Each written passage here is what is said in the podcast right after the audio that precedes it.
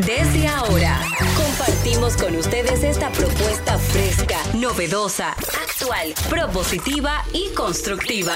El programa donde la radio y las redes sociales se unen para darte la información más completa y diversa. Bienvenidos al mediodía con Mariotti y compañía. Al mediodía, al mediodía, al mediodía con Mariotti y compañía.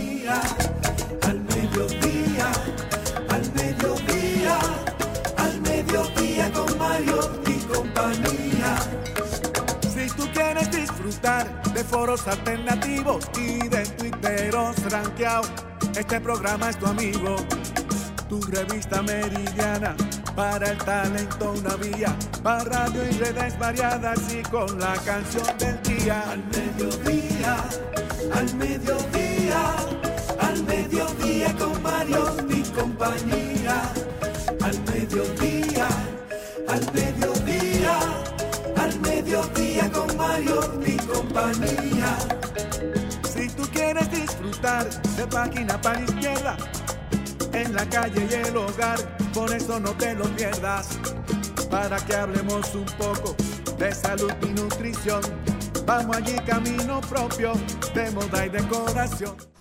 Hola, hola, hola, hola, saludos, saludos, mediodía, aquí estamos. Vamos a poner alas a las palabras para llegar hasta ustedes.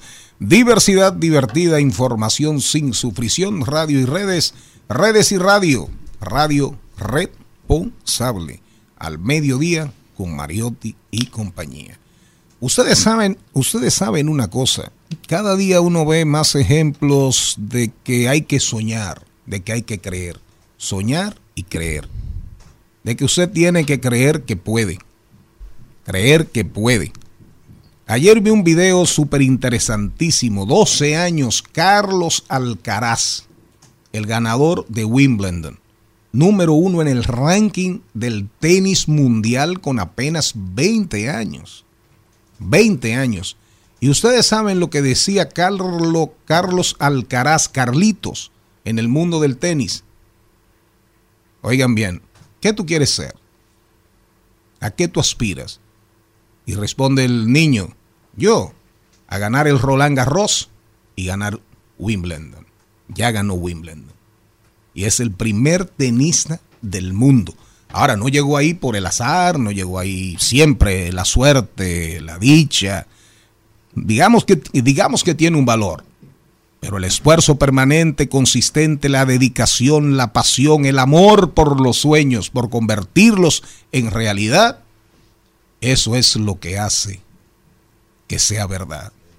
Felicidades a Carlos Alcaraz y a todos los Carlos Alcaraz del mundo. Señor Mariotti, ¿cómo anda usted? Muy buenas tardes, mi gente. Feliz, agradecido de estar con todos ustedes. Gracias por sintonizarnos en este espacio de información sin sufrición, donde ponemos alas a las palabras para llegar hasta ustedes en este horario de transición de la mañana hacia la tarde, que es al mediodía, con Mariotti y compañía. Celine Méndez. Bueno, buenas tardes. Yo voy a sumar algo que dijiste porque estoy muy de acuerdo con eso. Buenas tardes a todo nuestro público. El fracaso es una opción. Usted decide si quiere fracasar en su vida, porque un proyecto no le salga bien no quiere decir que usted va a fracasar en los otros proyectos que, usted tenga en su vida. Así que sueñe, sueñe en grande. En el camino van a haber cosas que se van a, a salir de su control o de sus habilidades, pero sigue intentándolo, que en algún momento usted va a llegar a lo que realmente le va a hacer feliz. Así mismito es Jenny Aquino. Muy buenas tardes, señores. Gracias por estar en sintonía. Hoy les traje, empezando, empezando. A ver, por favor, Charlene, Celine y don productor, ¿cuáles son los últimos emojis que han utilizado ustedes?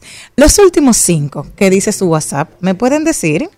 No, no. Búsquelo. Sí, yo te búsquelo. El primero el mío siempre es el, de, el muerto de risa. Ah, ¿El de lado o, o, el, o el de... O el... Los dos, uno, ah. uno, primero y el otro después. Ah. Yo, yo, uso mucho, yo uso mucho el S, yo uso mucho el llorando, uso mucho la cara de, de, risa, de gusto, uso el disgusto. El corazón. De hecho, al corazón. Yo respondo muchísimo. Para mí, para mí particularmente, lo que son los stickers, los stickers, como tengo mucha demanda por WhatsApp, mucha demanda por WhatsApp, pero mírenme ahí, caramba. Qué raro me veo así como trajeado. Miren, una corbata con margaritas. Sí, muy lindo. Ajá. Margarita y de Charlie a Charlie. Porque mírate delante y detrás. Sí, pero mire el pañuelo del de atrás. Usted ve eh, De Charlie las, a Charlie. las dos pirámides, la de Keop y la de Kefren. Eso es karate. Karate, karate. Miren en la foto, en la foto de atrás. Eso es made in, hecho en casa, made in casa. Mire, eh, yo uso mucho stickers. Y tengo, y debo tener stickers. Yo debo tener stickers como que 200, 300 stickers. Hace mucho que usted no me envía. ¿Verdad? Sí. Sí. porque tengo algunos nuevos, Ya tengo lo que mandártelos. ya. Pero los emojis y los stickers le evitan, le evitan a uno dar mucho deo. Ay, sí. Sí. Mucho deo. Pues hoy es el día, se celebra precisamente. Yo tengo uno voceando, uno que me, ve- me quedó callada. Tengo dos, el uno con una cejita levantada, que con, ay, mi amor, la muerte, tengo un besito llorando, estoy triste y estoy así como, en serio. Esos son los emojis, los últimos que he utilizado. ¿Y los tuyos? Los míos, mi, los que están arriba, es un corazón. Eh, lo tengo de dos colores. Bueno, ahora de tres. Porque depende a quién. A todo el mundo se le puede mandar un corazoncito rojo. Tengo la carita como sonrojada, la de lágrimas que desea Charlene, y la carita tapada y una rosa. Ah, y, o sea y el que- de la manito como de bendición. Ay, es Sí, que es yo, muy tengo- yo romántico. uso mucho eso. Tú, a mí, Maribel. ¿y tú? ¿Cuál fue los tuyos? ¿Tus emojis? Oye, ese- los Maribel, últimos. Maribel que estrena hoy peinado Oh, nuevo. qué Eh. Ismael, Ismael, enfócame ahí a Maribel que acaba de salir de del, del salón Salón del- de, los españoles. Salón Tere. ¿Cuáles fueron tus últimos emojis? Los últimos. Ajá, los tuyos ahí en WhatsApp. Yo siempre uso los mismos. Por eso ¿Cuáles? también en tu celular, chequéatelo. Eh, los míos son el corazón, Sí. ah, el de tristeza, el de sorpresa. Y ya. Ya. Bueno, ya. pues hoy es el Día Mundial del Emoji y esto realmente se hizo Del una emoji sin K. inven- emoji. Así Dice, mismo. realmente Y simple. Sí, realmente fue una invención de Jeremy Burge, eh, quien es el fundador del sitio web Emojipedia, un lugar creado exclusivamente para explicar a todo el mundo. Ajá. Ahora sí. El significado visual que tiene cada emoji existente en el ciberespacio. Y desde el año 1999 comenzaron los el principio de los emojis que se hacían con dos puntos y el Sí, Ah, sí. el ¿cómo se llama? el el paréntesis exacto y que nos dio, pero es, evolucionaron a partir del 2015. Ah, No, no, el- realmente aparecieron en el 2014 con la idea, no, no, está clarísimo, en el 2014, por iniciativa de, ya tú lo dijiste, del creador de Mojipedia, comenzaron ya a usarse con mucha... el uso real comienza en el 2015, pero la idea de Jeremy, de Jeremy Birch era recordar el día que Apple presentó su aplicación de calendario personal de calendario personal, porque está vinculado a emociones, a objetos, a figuras. Entonces, ahí fue realmente. Ahora, oigan bien, ha cobr- ha cobrado el emoji tanta fuerza en la comunicación electrónica que la misma Real Academia de la Lengua, oigan bien, en el 2015 el, el diccionario de Oxford, de Oxford, en inglés, en inglés, dijo que era la palabra del año. Y la Fundación Pro Español, Pro Español Urgente en el 2019 también lo declaró palabra del año. Es decir, que en inglés y en español, que son de los dos idiomas, el inglés y el español más hablados, más hablados en la humanidad, lo declararon la palabra emoji, palabra del año. Para sea que se sepa. Hubo un, un- hubo un antecedente del emoji eh, que lo usábamos en los beepers, eh, que era decir mensajes largos con números. Por Sí. ejemplo, uno ponía de que 83266 era te amo. Uno se, crea, se creaba código con la otra persona, ¿verdad? Ah, pero yo nunca llegué ahí, ¿no? Ah, pero para escribir menos. Es que eras Códigos. mayor ya para eso. Señor Mariotti, vámonos con el contenido. El programa de hoy arranca bien, bien, bastante movido, señores. Nos vamos a hablar de criptomonedas con un invitado especial, es Juliano Simón Marra, fundador de Bitcoin RD. Luego también estará con nosotros en salud y bienestar a la doctora Angie Santana Fernández, que nos tenía un poquito abandonados. Ella es psicólogo, especialista en familia y pareja y nos habla del problema de normalizar las conductas violentas. Hablaremos de tecnología, rodaremos por el mundo, hablaremos de deportes con Carlos Mariotti que ya está de vuelta. Vamos a ver quién dijo algo que valga la pena repetir. Enay lo dijo. Y en Trending Topic analizaremos las principales tendencias de las redes sociales y el mundo digital. Hoy en De Paso y Repaso con Maribel Contreras, Carlos Fatule estará con nosotros, un invitado de primera, como siempre nos tiene acostumbrados. Maribel Contreras. Doblaremos calles y enderezaremos esquinas hoy con Hernán Paredes, él es comunicador y especialista en temas relacionados al transporte y nos va a hablar del alcohol a la hora de tomar el volante. Y a propósito de qué es. Bueno, de Lugarcía. No, ¿y por qué? Este fin de Este- semana estuvo hablando por no las tendencias. No, yo soy muy aburrida. Mira, eh, tengo que decir que mi invitado es Carlos Alfredo Fatule, porque uno oye Carlos Fatule y no lo relaciona con Carlos Alfredo. Ah, Carlos. Alfredo. Miren, señores, vamos a escuchar ahí, después volvemos aquí al set. Vamos a hoy, un día como hoy, murió como ayer, un día como ayer, murió, murió Celia, Cruz, la guarachera de Cuba, la guarachera eterna. La reina de la...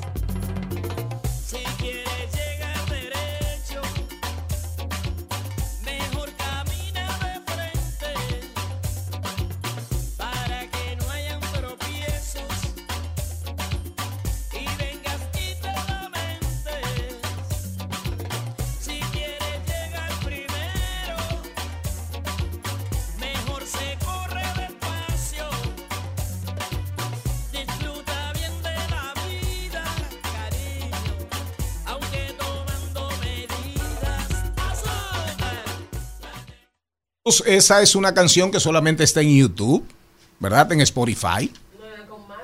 Con más repro- la que tiene más reproducciones. Gracias, doña productora, señorita productora. Hoy recomendamos, hoy recomendamos el artículo del el artículo de Carmen Inver Brugal. Miren, señores, todos los lunes vaya a la página 22 del diario Hoy. Ahí está al lado del editorial, al ladito, oigan bien, el artículo siempre, los lunes, de Carmen Inver Brugal. El poder del lobo. Oigan bien cómo dice Carmen Inver. Dicen que la mención de su nombre asusta, también entusiasma porque sabe tasar el silencio. Fanfarrón alardea de su impunidad, menciona como letanía su relación con el presidente.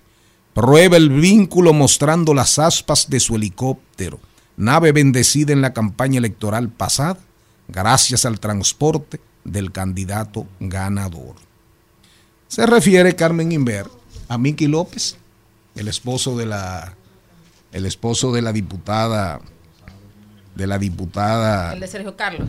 sí, el, el de, el de Sergio- Sergio Carlos El amenazador. Y de y el de y el de y el de Pedro Jiménez. Y el de quién sabe cuánta gente más. Y hay un artículo extraordinario, también. un artículo extraordinario, valiente.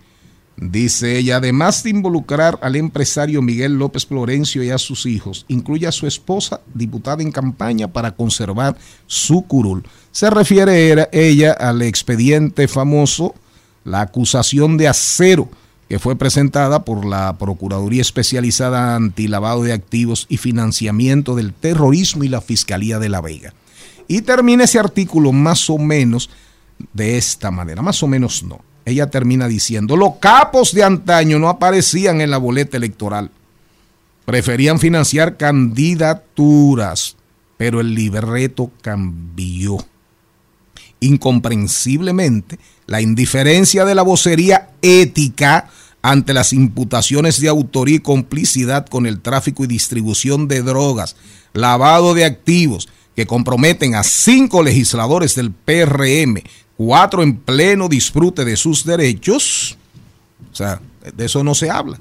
Sorprendente, asimismo, el silencio oficial como reacción a la amenaza de Miki López. El poder del lobo, Carmen Inver Brugal. Tú tienes que hablar con Carmen Inver. Tenemos que traer a Carmen, a Carmen aquí, a un siete preguntas. No, Maribel que se encargue de ella. Ella me invitó a su Maribel. Maribel que se encargue. Tenemos que traer a Carmen Inver para hablar de sus vivencias, de su preparación, de sus genialidades, de su valentía, de su audacia y casi hasta temeridad.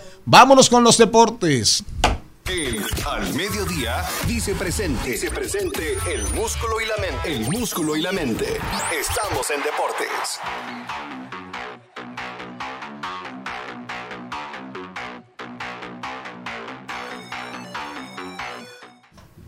Carlos. Mariotti. Ay, perdón, no, déle la bienvenida. No, no, que nos Pero al cuente ritmo de ranchera. cómo le fue por México. En- Hizo un recorrido, fue. Entre tequila, tacos, ahí fue hasta la lucha, ¿eh, señor? Cuente, ¿cómo qué le fue? chulo. Vi al santo. Señor Mariotti, señor Mariotti, no está entrando usted. No ha llegado todavía, parece. Ay, ay, ay, ay, canta y no llores, porque cantando se alejan, cielito lindo, los corazones. Ese lunar, ya apareció.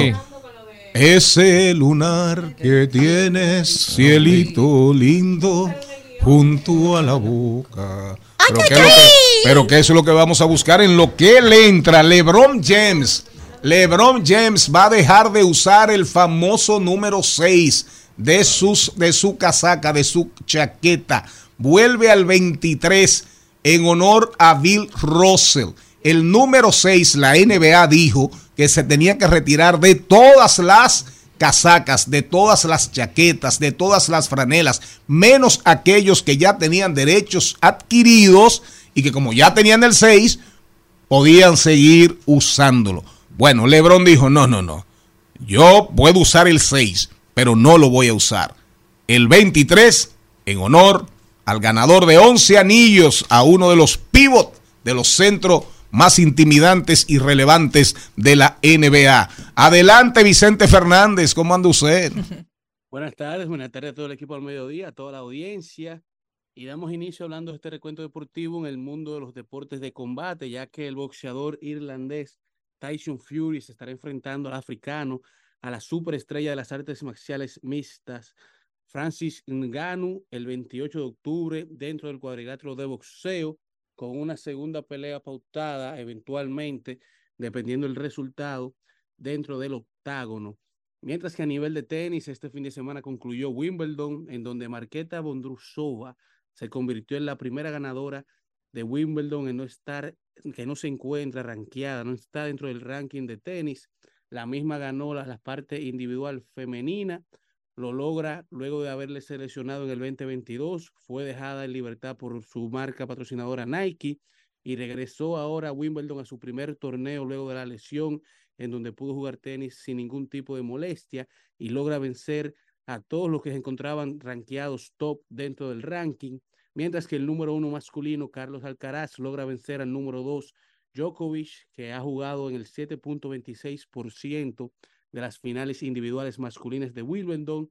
Alcaraz logra ganar su primer campeonato, su primer Grand Slam de Wimbledon, en donde Federer, Nadal, Alex Murray y Djokovic han sido los únicos cuatro ganadores masculinos desde que Carlos Alcaraz nació hace 20 años en Wimbledon. Mientras que a nivel de fútbol, tenemos que estuvo celebrando la Copa de Oro 2023 en toda Sudamérica y Centroamérica, en donde México se enfrentó a Panamá en la final y México logró vencer con un gol de Santiago Jiménez la noven, su novena Copa para México y la quinta para Guillermo Ochoa, capitán del equipo mexicano mientras que Alberto Carrasquillas de Panamá fue electo como el mejor jugador de la Copa, llevándose el balón de oro de la Copa de Oro 2023. En las grandes ligas tenemos que la MLB regresa a República Dominicana, regresa al estadio Quisqueya, al estadio Juan Marichal, en el 2024. Los días 9 y 10 de marzo se estarán enfrentando los equipos de Tampa Bay y los Boston Red Sox, dos enfrentamientos desde el estadio Quisqueya, y esto será todo parte de, la gira mundial que estará celebrando en el 2024 eh, la MLB, estarán celebrando partidos en México, partidos en Corea del Sur, del Sur y partidos en la República Dominicana. De igual manera, la NBA sigue con su Summer League, la Summer League de la NBA que está demostrando el mejor sistema de desarrollo de todas las grandes ligas deportivas, la tiene la NBA y están dentro de esta misma realizando prácticas de los cambios que estarán implementando en la temporada 23-24, iniciando por, la, por los cambios de las faltas técnicas durante partidos para los cobros, para los cobros de, tiros libres, de los jugadores que hagan flopping, que hagan exageraciones dentro de, de, lo que pase durante el juego. Se le estará llamando una falta técnica y dando un tiro libre al equipo contrario para los famosos flops, mientras que el segundo challenge se estará implementando. Los, equipos, los coach pueden retar eh, llamadas de los árbitros solamente actualmente cuentan con una y ahora en la temporada siguiente, en caso de que la primera sea exitosa, el equipo contará con un segundo challenge para ser utilizado más hacia adelante en el juego. Solamente falta que la NBA empiece a cobrar penalidades para los árbitros que afecten los resultados de un partido para poder completar con este ciclo de nuevas reglas.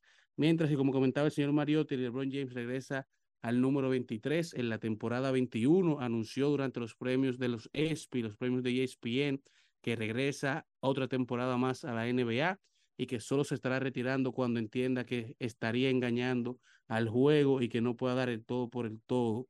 Mientras que Sabrina Ionescu, una de las mejores jugadoras de la WNBA, estuvo rompiendo el récord histórico de Stephen Curry en la competencia de tiros de tres, se convirtió en la reina de tiros de tres, con 37 tiros de tres estados en la última ronda de la competencia de tiros de tres del fin de semana de estrellas de la WNBA.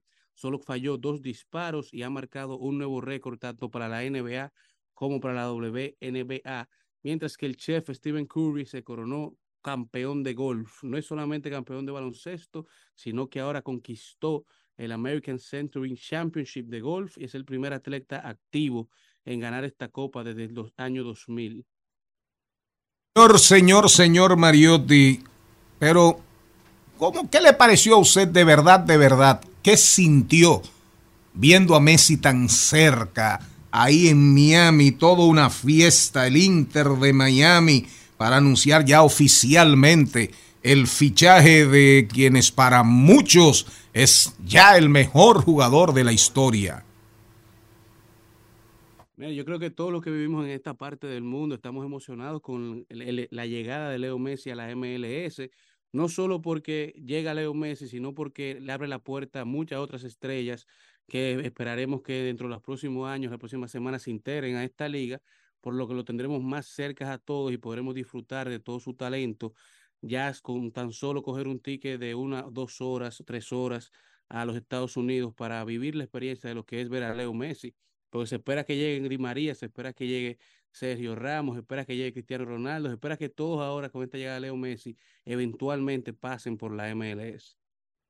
Señor, gracias señor Mariotti, hay que ver, busquen los videos, busquen a Carlitos Alcaraz dando las gracias para que se dé, para que se deleiten la manera en que Carlos Alcaraz se dirige a Djokovic una, con una altura increíble y causando la risa, la risa, las carcajadas de todas las personas que estaban en ese templo del tenis universal, el torneo más antiguo de la historia. Obligadito jugar de blanco. Oigan bien, es el único torneo de tenis donde usted tiene que jugar de blanco. Y la pelota, oigan bien, que era blanca, la pusieron amarilla para que contrastara y para favorecer la televisión. Oigan eso. Gracias a Carlos Mariotti. Busquen también Rafa Nadal, orgulloso de su, de su comparte, de su conciudadano, de su hermano de nacionalidad. Y qué bueno, se está viviendo, se está sintiendo el legado de Manolo Santana. Manolo Santana, que fue el jugador más importante de España en el mundo del tenis y el precursor de toda esa grandeza peninsular que anda por el mundo.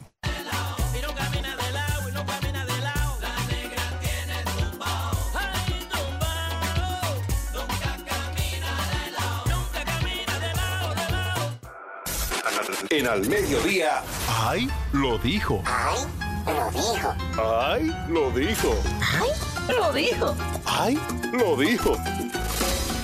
¡Ay! Amor. Recuerden ustedes que estamos por Rumba 98.5 FM para la provincia de Santo Domingo, el Distrito Nacional, provincias circundantes, Mambo 94.3 FM para la provincia de Altagracia, sobre todo la zona de Bávaro, Punta Cana. Atención placeres, atención placeres. Recuérdate que queremos una persona que nos haga un resumen de la semana, de todo lo acontecido en el país más hermoso y feliz de la República Dominicana, Punta Cana. Mambo 94.3 placeres, Premium 101.1 FM, Premium 101.1 FM para prácticamente todo el Cibao Central. Santiago, Moca, La Vega, Salcedo, Bonao y una que otra esquina de la provincia Duarte. Resumen de este programa los sábados por Telefuturo, Canal 23, los domingos también a las 2 al mediodía con Mariotti y compañía por Telefuturo, Canal 23. Transmisión en vivo por la página de Rumba, rumba985fm.com, rumba985fm.com, nuestras redes Instagram, Twitter y TikTok, Facebook y YouTube, arroba al mediodía radio. Agréganos, agréganos. Tengo un ay lo dijo, bueno, tengo dos. Uno es romántico, porque hoy está como un poco lluvioso. Sí, así, Anoche romantiquísimo. te sentí romántica. es Marco, An- Marco Antonio Muñiz. Ah, yo no me lo no, nunca la había oído. Bueno, ¿Era Marco o Marcos? Marcos. Marcos. Con ese, ¿verdad? Sí, eso fue después que se puso de moda de que quitarle la S a Marcos. Sí. Como italiano, todo el un mundo. Les Carlos fue. también. Sí, pero Carlos ya- No. dijo su papá que S. Carlos ese en es italiano nombre. es sin S. Sí, pero que Sí, ustedes, pero una ustedes, cosa, ustedes allá del sitio. Pero que si ese niño no se llama así, ¿por qué tú le quitaste la S? Porque él se llama Charles, Entonces, que es Carlos, lo sé. en- pero en italiano es Carlo. Ah. Y a él no le gusta que le pongan su S si Ya no es de dinero. Gracias. Me encanta. Me Pero encanta. el mío que es el Inés. Con dos palitos. palitos. Pero me dicen. Celine, porque aquí no dicen Claro, casi nunca la. ¿De qué Celinés? Pues les tengo este, ahí lo dijo, de una gran realidad. Una cuenta que me encanta también. Romántico. Malvina, ¿cómo que se llama la tuya? No, esa es Merlina Ácida, ok, sí, es prima, pero es un hombre que lo hace. La cuenta es de Marcelo, sí, la ¿Qué fue Merlina es un hombre que ¿Qué lo hace. Pero una gran realidad dijo lo siguiente. El gato se enamoró tanto que negoció sus siete vidas por una con ella. ¿Por una qué? Wow, Con ella. Hoy sí me mataste. Pero, re- belleza. pero repítelo, no, no, no, no, bestial, no, no, bestial. es un loco. Ay, No, no, no. otra Ese, ese es el gato. Ese es el gato. Oigan este. Oiga, re- oiga, eh, repítalo, repítalo. El gato se enamoró tanto que negoció sus siete vidas por una con ella. Que Ahora, esa era una gata. La que, lo que canta en el- Ese es el gato. Esa, había, esa vivi- había vivido siete vidas cuando encontró ese gato. Yo quiero un gato así, así que tenemos Así es que yo las tres. que me hagan ñau, ñau, ñau, ñau. Señor, cuatro gatos. señor Morel, salude en su programa suyo, que usted siempre llega tan puntual. Gracias, gracias, señor Mariatti, gracias. Feliz y agradecido de verlo aquí. En su programa de verdad. Viene viniendo. cuatro veces la semana pasada. No, no, ya yo hablé para que le paguen esos días. Ya que lo teníamos suspendido. Feliz y agradecido de este lunes especial, donde en esta cabina está llena de alegría, de colores. Espero y esperamos poder transmitir un poquito de toda la energía que en el ambiente se mueve para que pueda llegar a sus vehículos y a sus hogares. Dile, Maribel, que tú tienes una antes de la mía, que es el, la mía de despedida. Cuéntame. Yo tengo una, la del guachi. ¿Cuál guache? Ah, ah, perdón. Compañera, compañera, ¿Qué mujer es esta? Eso fue Cristian. camarada. Eso fue Cristian. Perdón. ¿Por qué se quiere divorciar? Yo vengo de una relación muy tóxica, con mucha toxicidad. Cuando yo vivía con esa mujer, yo no podía tener ni siquiera una novia. Yo no podía mirar a otra mujer en la calle. Yo no podía enamorarme. Yo no podía eh, darle el Claro, sueldo mío a ninguna otra mujer porque a ella todo le molestaba. Yo decidí acabar con esa relación y darme un tiempo. ¿Qué tiempo, guachi? Un mes. ¿Y quién es ese? O es el guachi. El guachi. Pero el guachi, el guachi. El, el guachi es, es un personaje en las redes no sociales es. espectacular. Eh, pero el guachi, el guachi de nosotros, No, Charlene. no, No, él. Ah, no, porque Charlene y yo, el señor Mariotti Jr., Charles Mariotti Jr., y yo tenemos un guachi que también hace videos y viraliza, viraliza. Exacto. No, pero ese El está gallo es ese. ¿Eh? Ese es el gallo. ¿Cuál este es el gallo? No, el de, el de ustedes, no es el de Tratoría. Sí, el de tractoría. Ajá, no, Eh, este, este es el guachi. Ok, y él decidió darse, el, ¿qué, qué tiempo le decidió darse? Un mes. Charlene, Me dijo, me dijo un oyente el viernes, me dijo un oyente el viernes que me estaba esperando allá abajo, que no es ni tan oyente. Eh, vino a ver si había, si podía escuchar el bolsillo. Y, me dice, ese segmento de ahí lo dijo, no me gusta. Digo, ¿y por qué? Me dice, no, no, porque ahí se tratan cosas muy banales para un hombre como usted. Oh.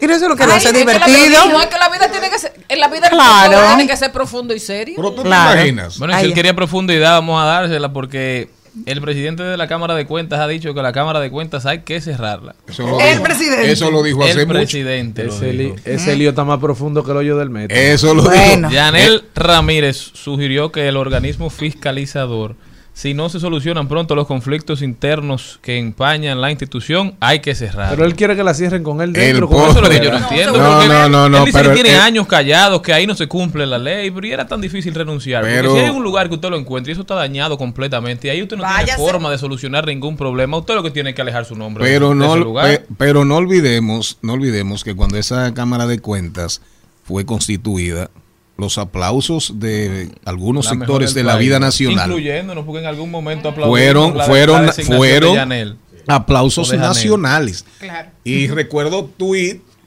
recuerdo algunos Twitter, Twitter. Twitter, o tweets, en español con plural, tweets. Recuerdo algunos tweets. No, porque Twix es chocolate. Chocolate, yo tengo hasta hambre. tweets. De al- recuerdo algunos tweets de gente, o de senadores, diputados, de mucha, de mucha trayectoria y de mucha, de mucha prestancia y renombre, cantando, alabando, cantando, alabando, alabando, cantando, alabaré, alabaré. Eh, Celina, este también te va a gustar Alabaré. mucho. Me gusta que tú hayas comenzado la. Oye, este, No, este es el último ya. cambiaste la melodía. Alabaré, Alabaré, alabaré, alabaré, alabaré a mi Señor. A mi Señor. Les tengo este antes de irnos. Entonces, entonces, no, no, para cerrar ya, ya, no cojas tanto placer. Mira, eh, lo que realmente, aparte de todo eso, real, de verdad, porque uno hoy se sorprende de la actitud de la gente que promovió esa Cámara de Cuentas, que ahora quieren borrarla. Quieren borrarla después que la escribieron con, con tinta de corazón y Con de tinta alma. sangre. Con tinta sangre, como dice la canción. Pero yo lo, que- lo que lamento de todo esto es que un muchacho que uno vio crecer, que uno vio ahí en la cancha, de un padre como el que tiene, se vea en una situación, se vea en una situación tan, tan, tan difícil y que y ojalá esto sea, digamos, un, un paréntesis en su vida profesional y que pueda seguir adelante. De acuerdo, Eh, seguimos.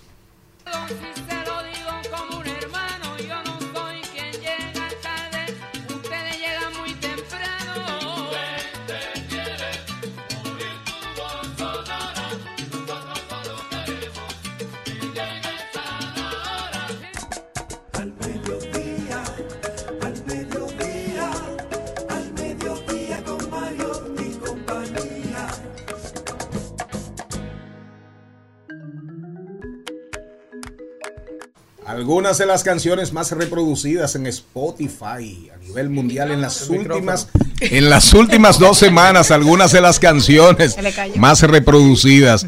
Olivia Rodrigo, Vampiro. ¿Cómo se llama? Vampire. Eso es un nombre de avión. Como que había. Sí, de avión, avión vampiro, los aviones vampiro de la Segunda Guerra Mundial, vampiros, los aviones vampiros de Trujillo, Claro, usted, usted no había nacido. No. Póngame algo ahí que haga referencia a las, cript- a las criptomonedas, porque vamos a hablar de ese mundo, señor Mariotti. Ponme el, el bumper ahí para que el Charles Mariotti Jr. haga la introducción respectiva. En Al Mediodía, con Mariotti, con Mariotti y compañía. Te presentamos Brecheo Digital. Brecheo Digital. Está con nosotros un invitado muy especial. Él es Juliano Simón Marra, fundador de Bitcoin RD. Juliano, ¿cómo estás? Muy bien, muchas gracias por la invitación. Juliano, cuéntame un poquito de en qué están las criptomonedas a nivel mundial primero, porque hace unos meses solamente podíamos hablar de, de criptomonedas, de los criptocreyentes, veíamos todo el mundo interesado en invertir en criptomonedas, en cambiar, que si Ethereum, que si Bitcoin, y como que la gente ya no habla de eso, como que la quitaron las criptomonedas. ¿Qué es lo que está pasando? Eso es algo que pasa, no es la primera vez que pasa. Siempre que la cripto dan su bajón, como le dicen, eh, comienza a perder el interés global. Y no se menciona tanto, por lo menos en los medios tradicionales. Eh, pero ahora mismo se está hablando mucho, eh, muchos temas de regulación internacionales, eh, lo cual puede ser bien interesante para el futuro, para el año que viene, 2024, 2025, eh, que pueda hacer que siga creciendo ese mercado. O Pero, sea, y aquí en el país, ¿cuál es la, la realidad de las criptomonedas? Me decía una amiga en días pasados que nosotros hemos adoptado quizá la misma actitud de países europeos que han decidido vivir de espaldas a la criptomoneda cuando esto se ha convertido en una realidad y que no debería ser. Aquí en República Dominicana, ¿cuál es nuestra realidad con, con el tema de las criptomonedas? Eh, bueno, para mí la realidad es esa misma que tú dijiste, que vivimos, que viven de espalda. El sentido porque las criptomonedas ya tienen que 12 años, 13 años existiendo y aquí no se ha tomado ningún tipo de decisión de que si se va a regular, si no se va a regular, no hay ningún tipo de interés o no se ha visto ningún tipo de interés de parte de Pero ¿y las ¿cuál es la, que plataforma que ustedes utilizan para, para hacer trading de cripto? O sea, ¿cómo puede una gente interesada? ¿De, de- de dónde nace esto de Bitcoin RD? ¿Qué se trata? Bueno, por lo menos Bitcoin RD nace ya hace como ocho años, eh, porque yo conocí eh, por una persona lo que eran las criptomonedas, un amigo de un primo mío me la mencionó, yo me puse a investigar, me puse a averiguar y quise saber eso mismo, como que, wow, si yo quiero comprar criptomonedas, ¿cómo yo lo voy a hacer? Y cómo, o sea, cómo yo puedo obtenerla, cómo yo la puedo guardar, cómo yo puedo enviar, recibir, etcétera. Y así fue que como que me introduje a ese mundo, descubrí cómo podía comprar y después dije como que, bueno, déjame ver si tiene que haber muchas personas como yo que están tratando de comprar y no saben cómo hacerlo. Entonces, si yo sé cómo comprar, déjame yo comprar un sitio, revenderlo aquí a ver si funciona. Y así fue que arrancó Bitcoin RD, literalmente. Yo compraba y vendía. Una, una pregunta, vamos a hablar de Binance. Binance. Binance, Binance, que es, digamos, el- la, la mayor, la mayor, eh, La plataforma más la grande. plataforma más grande para el mercado de, de criptomonedas. Pero siempre, siempre salen informaciones en contra de Binance porque hay enemigos. Sí. Las criptomonedas tienen enemigos, pero realmente cuando tú te vas y buscas información más o menos cierta, sin meterte en el tema de la posverdad, de la manipulación, de la guerra financiera contra Binance, contra las propias monedas cripto, al final Binance es una realidad. Sí. En esos días sale una información que dice, bueno, Binance se va de Europa, sale de Europa, de cuatro países europeos, porque por las regulaciones como tú decías.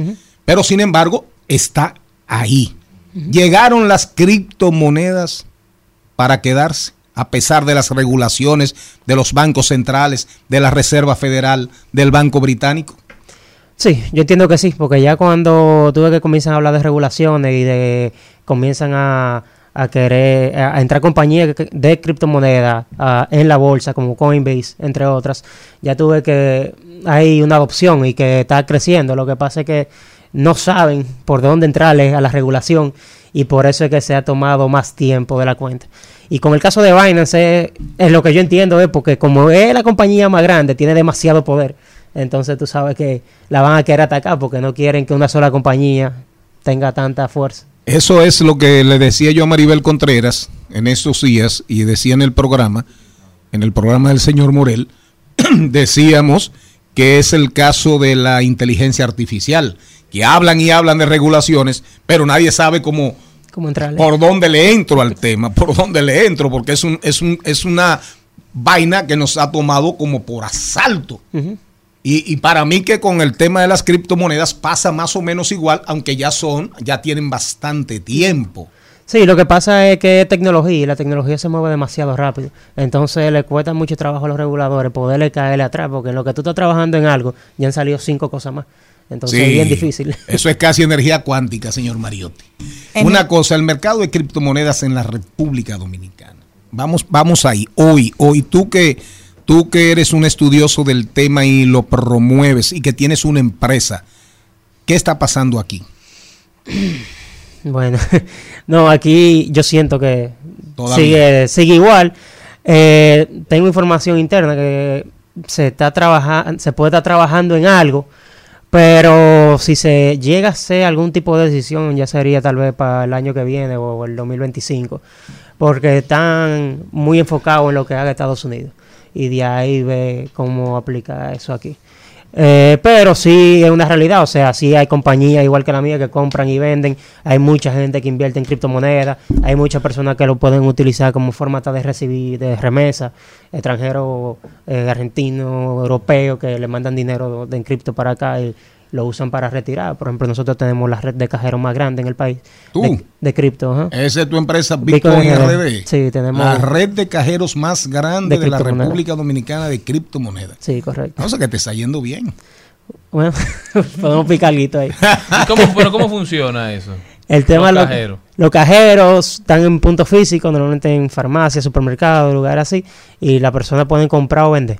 Entonces tú puedes ir a un cajero eh, con tu billetera, introduce el dinero y el cajero, escanea tu código QR y el cajero te transfiere la criptomoneda a tu billetera. Si tú quieres vender igual, tú le el cajero te da un código QR, tú lo escaneas, manda la criptomoneda a esa billetera y cuando el cajero recibe esa criptomoneda te deja retirar el dinero ahí en efectivo.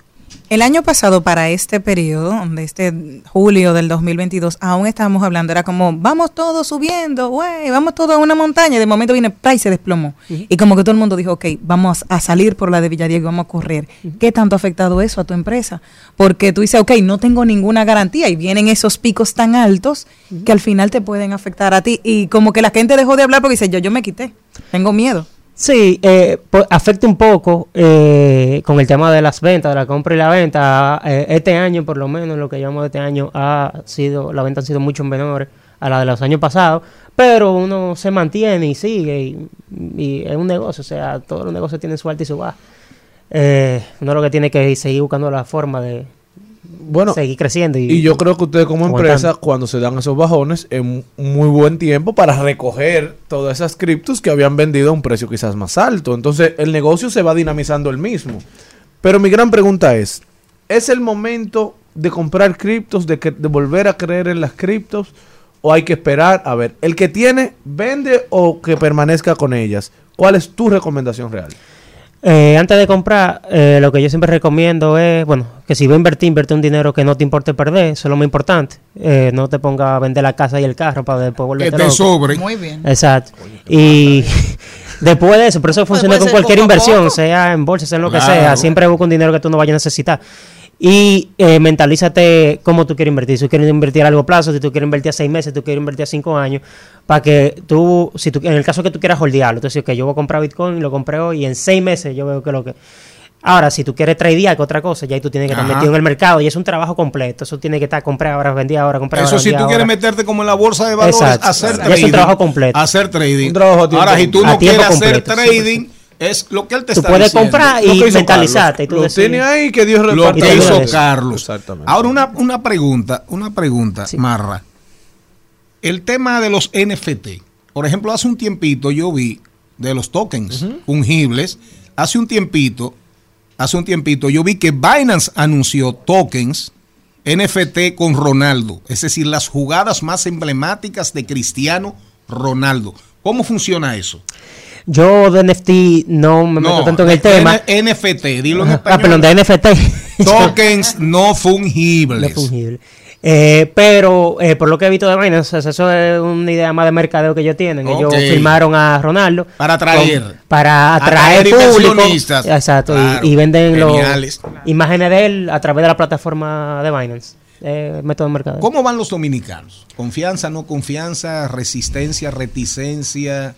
Tú Aquí- le hablas de criptos, tienen un público, hay que ser un poco, digamos, estar cerca de la tecnología, del teléfono inteligente, como para meterse en ese mundo que no deja de ser complejo. Sí, es complejo. Pero aquí de todo. Hay mucha gente muy interesada, muy metida de lleno y también gente que no cree en eso, gente que creen que es una pirámide porque eso es algo que ha afectado mucho, más que más que los subiones y los bajones.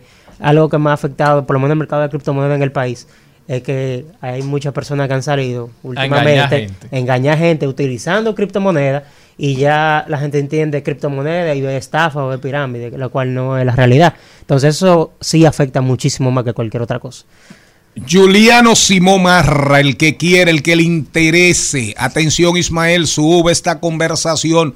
El que le interese, el que de verdad quiera asesoría sobre criptomonedas, ¿cómo puede ponerse en contacto contigo?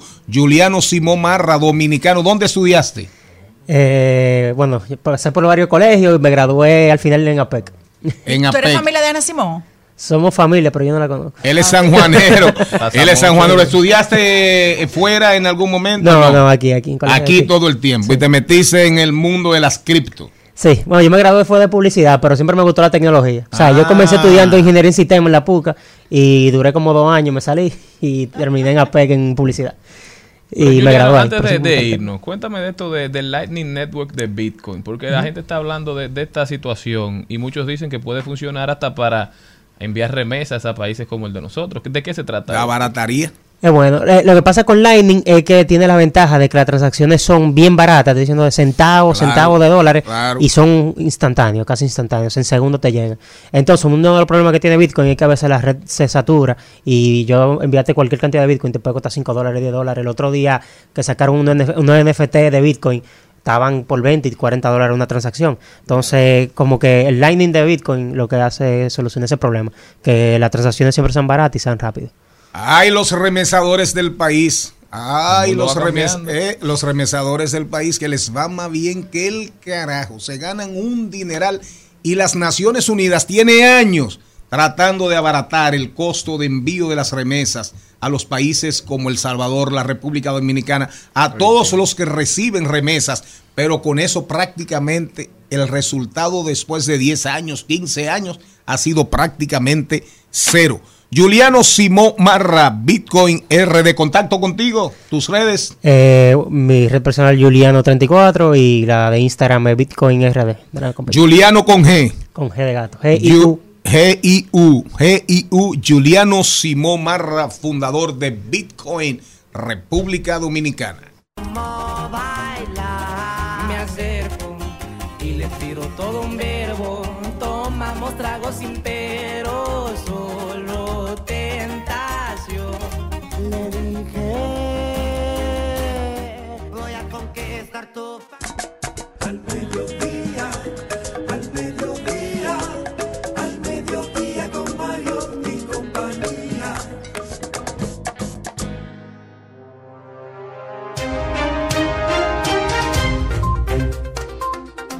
Peso Pluma y Eslabón Armado. Ella baila sola también. Canción tendencia en Spotify.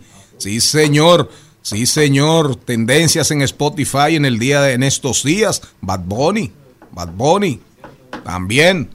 Muy importante. Pero mientras tanto, después de rodar por el mundo musical en tendencia en Spotify, nos vamos a rodar por el mundo. Señor Mariotti. Vámonos para Miami. Si ustedes estaban preguntándose cuándo debuta Leonel Messi con el Inter de Miami, es posible que sea este próximo 21 de julio en el partido contra el Cruz Azul de México. Tras meses de especulaciones, la decisión de continuar el camino al lado de este lado del Atlántico de, de Leonel Messi ya se consolidó. Ayer sí se hizo la presentación. Se hizo la presentación, estaba todo el mundo atento. Pero ya Messi, tan pronto como el 21 de julio, podrá estar jugando. Todos los ojos del mundo estarán dirigidos a Miami. Bueno, yo me voy para Miami. Bueno, sí, se dio ayer la noticia. Desde el Miami me quedé contigo. Este 16 de julio realmente se cumplieron 83 años de la prueba Trinity, primera explosión de un arma nuclear a cargo de los Estados Unidos que tuvo lugar en el remoto enclave del desierto de Nuevo México. La bomba detonada usada como material fisionable plutonio, igual que la lanzada semanas después sobre Nagasaki, Japón. La primera bomba atómica, la de Hiroshima, estaba hecha a base de uranio 235.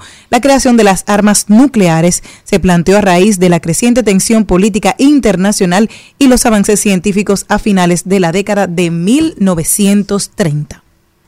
Bueno, yo me voy directamente a la OMS, donde admite y advierte el uso de eudocolorantes artificiales. Señores, esto hay que prestarle mucha atención, porque muchas veces uno escucha noticias y simplemente las lee y no le prestamos la, el cuidado necesario. Dice la Organización Mundial de la Salud, OMS, informó que el aspartamo podría ser cancerígeno y que los productos que lo contienen deben etiquetarlo como tal.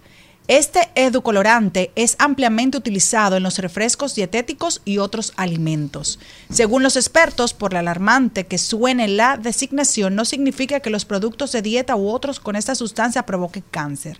Tras analizar varios estudios en un laboratorio realizado en animales y humanos, la Agencia Internacional para la Investigación del Cáncer de la OMC concluyó que puede haber un posible vínculo entre el aspartamo y el cáncer.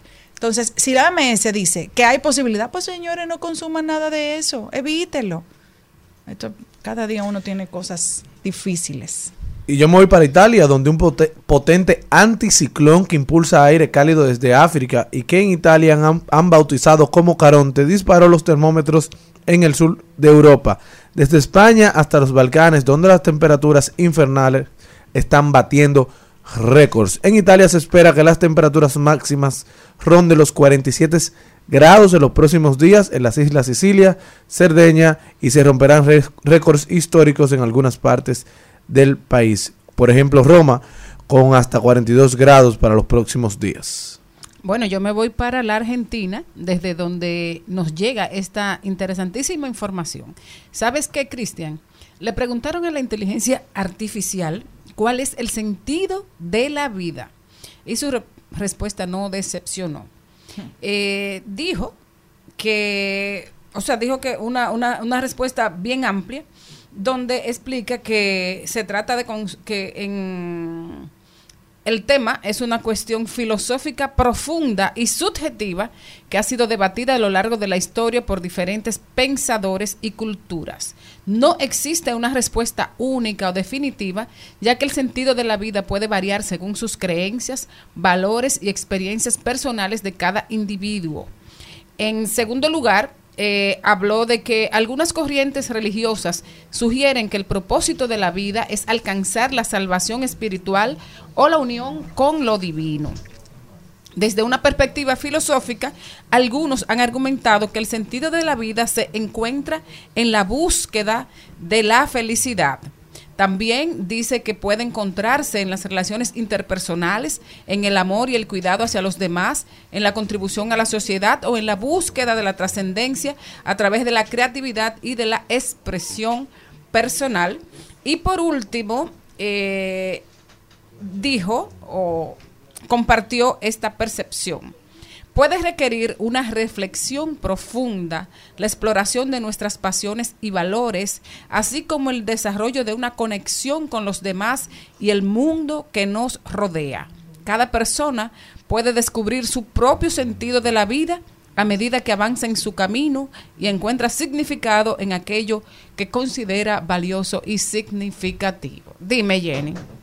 Por fin dijo algo coherente la, la inteligencia artificial, porque de verdad. coherente, eh, que va avanzando. Ah, agárrense. ya, él dice. Agárrense. Pero hubo otra que decía que lo mejor para que siguiera sobreviviendo el mundo era desaparecernos a nosotros, entonces tengo miedo. Hay gente, No, hay gente yo tengo miedo. no va a haber inteligencia No, pero imagínate tú, nosotros nos tocó ser la generación que bom- bombardeemos de la inteligencia artificial y veremos otra generación, quizá la de nuestros hijos, diciendo, los padres de nosotros se burlaban de la inteligencia emocio- eh, di que emocional, Sí, necesitaremos una artificial, y mira cómo es la que nos controla todo. Pero yo lo que pienso es, no es que nos burlemos, es el uso que le damos. Porque, por ejemplo, voy a añadir algo. Un profesor de la universidad detecta el uso de chat GPT en un examen y califica de cero a todos los estudiantes de una universidad. Entonces, eso depende de lo que usted le use, porque si es pase chivo en un examen, entonces, ¿cuál profesionales vamos a tener? Ay, lo mismo Mira. que hacíamos chivo en papel. No. Decía, decía una muchacha, decía una jovencita. el examen entero en un Óyeme, chivo. decía una jovencita que es brillante, ella es maestra, se llama Samantha Rivero y decía hace unos días en un TikTok que vi que todo ha cambiado en los Así últimos buena. 50 años a raíz de la tecnología, menos las aulas, menos la educación. Entonces la educación también deberá ser sometida a grandes cambios debido a estas nuevas tecnologías y creo que eso lo vamos a ir viendo porque ya es es innegociable. Por ya ejemplo- esto se impuso, pero eso lo veremos cuando Yo regresemos. creo que van a desaparecer. vas a hacerme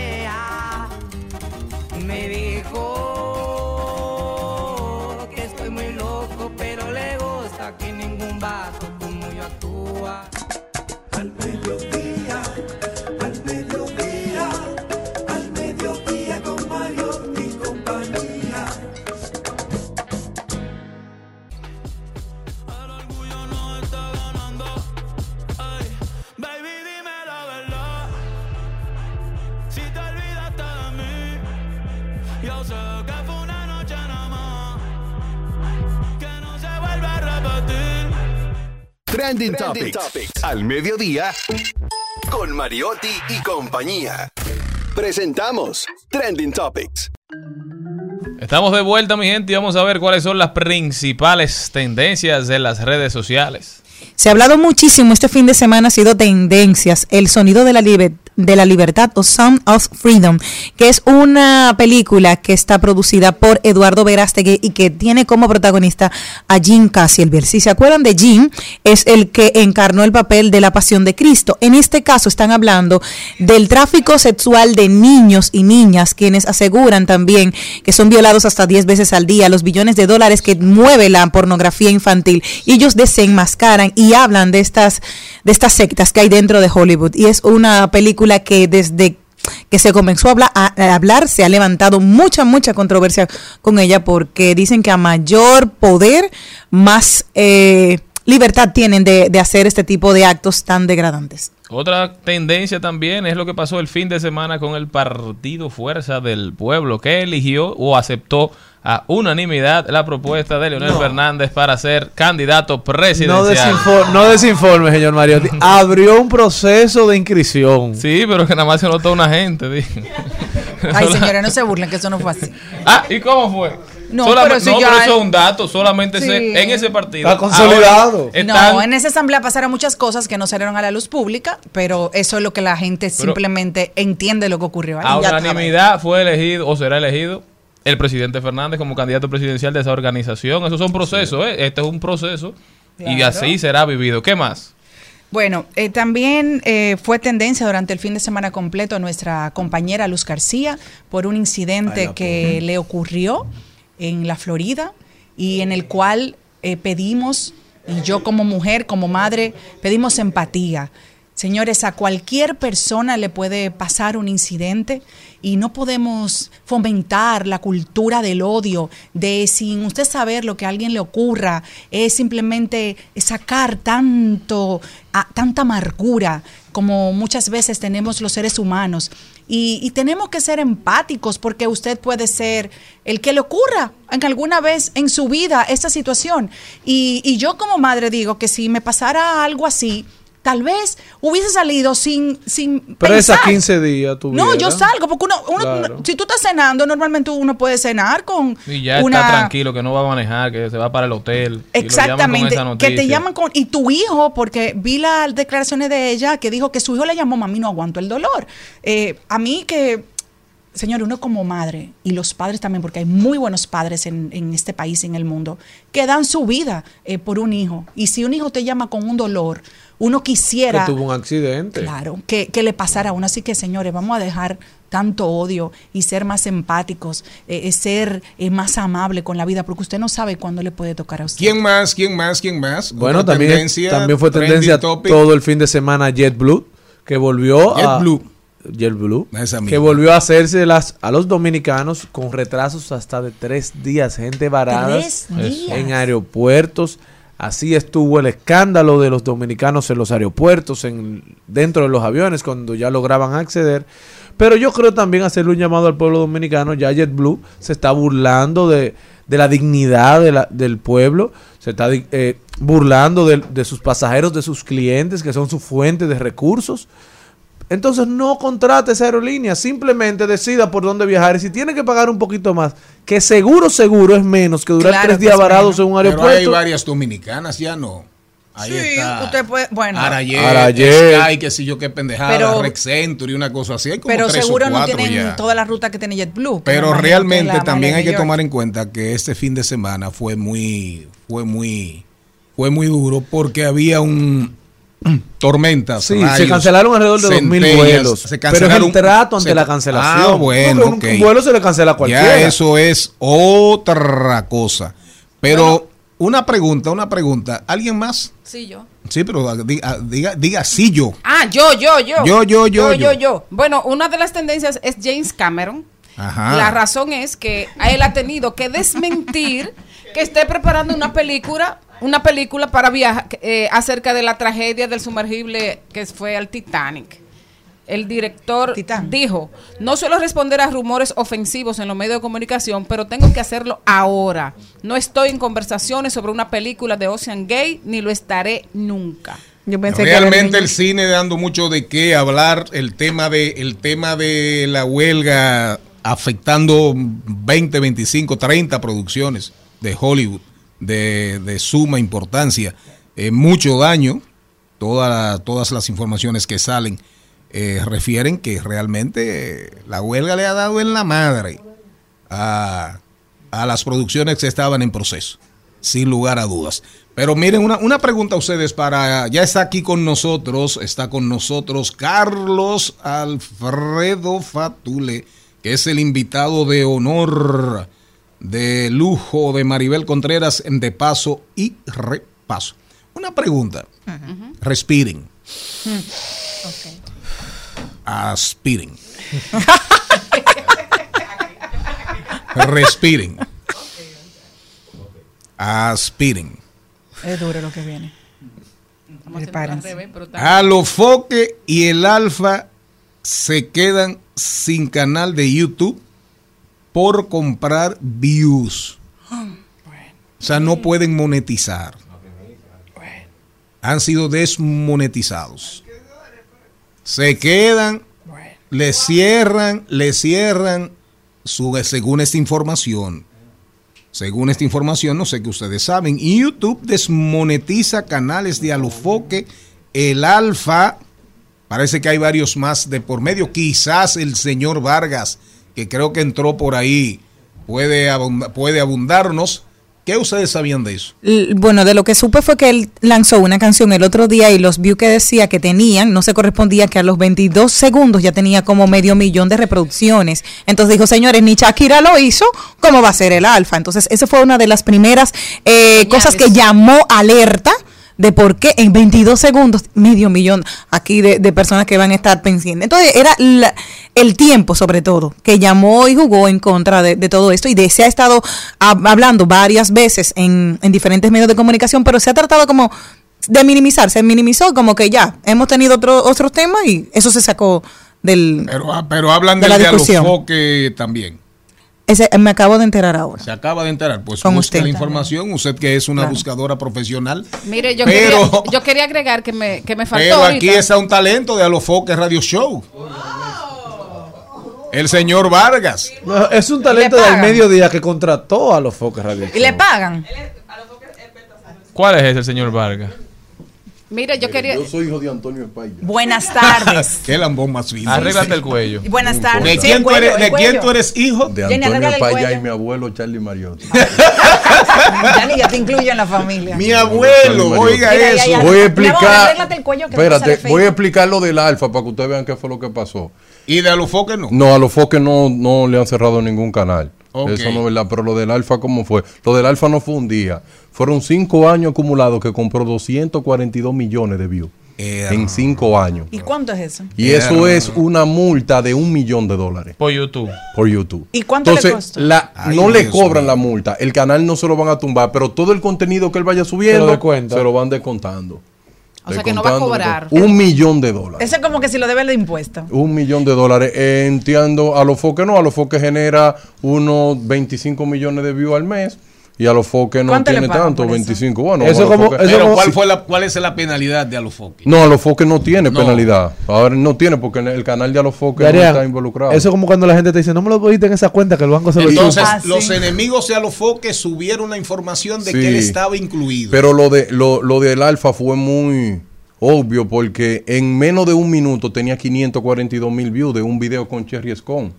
Entonces ahí fue que el algoritmo lo detectó y le puso esa Se multa de un millón de dólares. lápiz, Pero un millón de dólares es mucho dinero. Bueno, yo solamente digo Bueno, pues que al no, final, a nosotros. al final ahí eso. están las máximas de siempre. Al César lo que es del César, a Dios lo que es de Dios.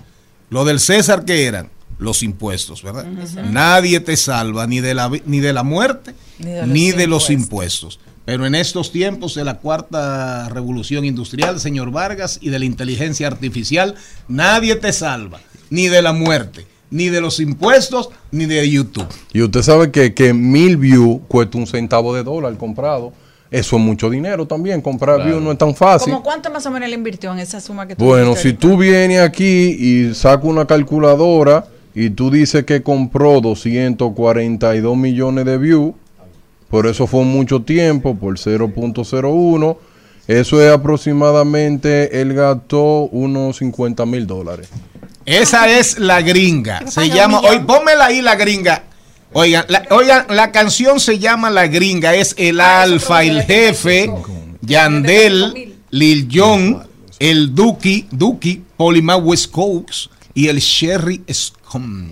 Eso es para que usted vea. La Yo- canción se llama La Gringa. Yo escuché esa canción y me dio vergüenza. ¿Por qué? Porque que eso... Pero no tiene nada que se puede escuchar así No, más o menos decente. que No la pueda puede- no, que no la escuchar. ponga. No, imposible. Pero ponla en instrumental. Oiga, eso es mala palabra del más alto nivel. ¿Verdad? No. Y tanta gente junta con la boca tan sucia. Así es, pero eso, es lo- usted- eso es lo que vende Y a este usted país. no le gustó.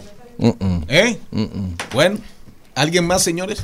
¿Alguien Vámonos. más? Vámonos. Ah, que no, que iba a decir que James Cameron también es tendencia por otra cosa. No, por la hija Porque de así Ana se- Carolina. Porque así se llama la nieta, de- el, el nieto de Ana, de Ana Carolina. Ya le, pus- le pusieron James Cameron. Que falta de ¿Y, respeto. El y- nombre de pila. ¿Y quién es Ana Carolina? Una muchacha que es conocida porque tiene un bumper grande. Oye, ¿Y qué? Un bumper grande. Pero se lo hicieron en Moca. en Ah, yo no sé dónde lo hicieron porque no trabajo. el Debieron ponerle Darían a ese muchacho. Eso, No. mire señor, el mire señor. En, a- en Moca queda una cosa que se llama Bumpers el Batuto. Que fue Y el y primero en que Moca hizo- hacen cirugía plástica. ¿Eh? Pero hace. Pero Ana, Ana Carolina canta algo. No, es modelo. Ah, comunicadora. ¿Y dónde esa es la esposa trabaja? de musicólogo. Claro. Ah, de musicólogo. ¿Usted sabe Pero quién no es musicólogo? musicólogo. Sí, sí, Ah, yo sé quién es musicólogo. Yo le voy a mandar una foto de ella. Mire, le cambiaron, la cara. le cambiaron el vestido La a la muñeca. Señores, en de- breve, Carlos Alfredo Fatule, aquí en Al Mediodía Radio con Mariotti y compañía. Diversidad divertida, información Sin sufrición. De paso, de paso y repaso. En Al Mediodía. Con Mariotti, con Mariotti y compañía. Te presentamos De paso y repaso. Que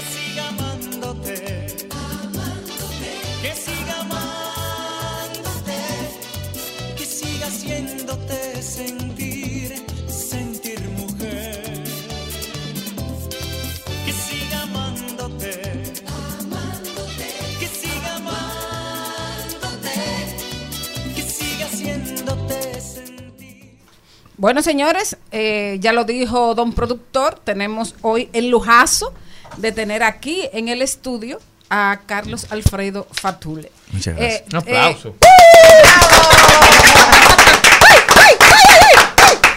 Carlos Alfredo es de, de- de esas raras personas que es tan multitalento que uno no la sabe clasificar. ¿Dónde ponerlo?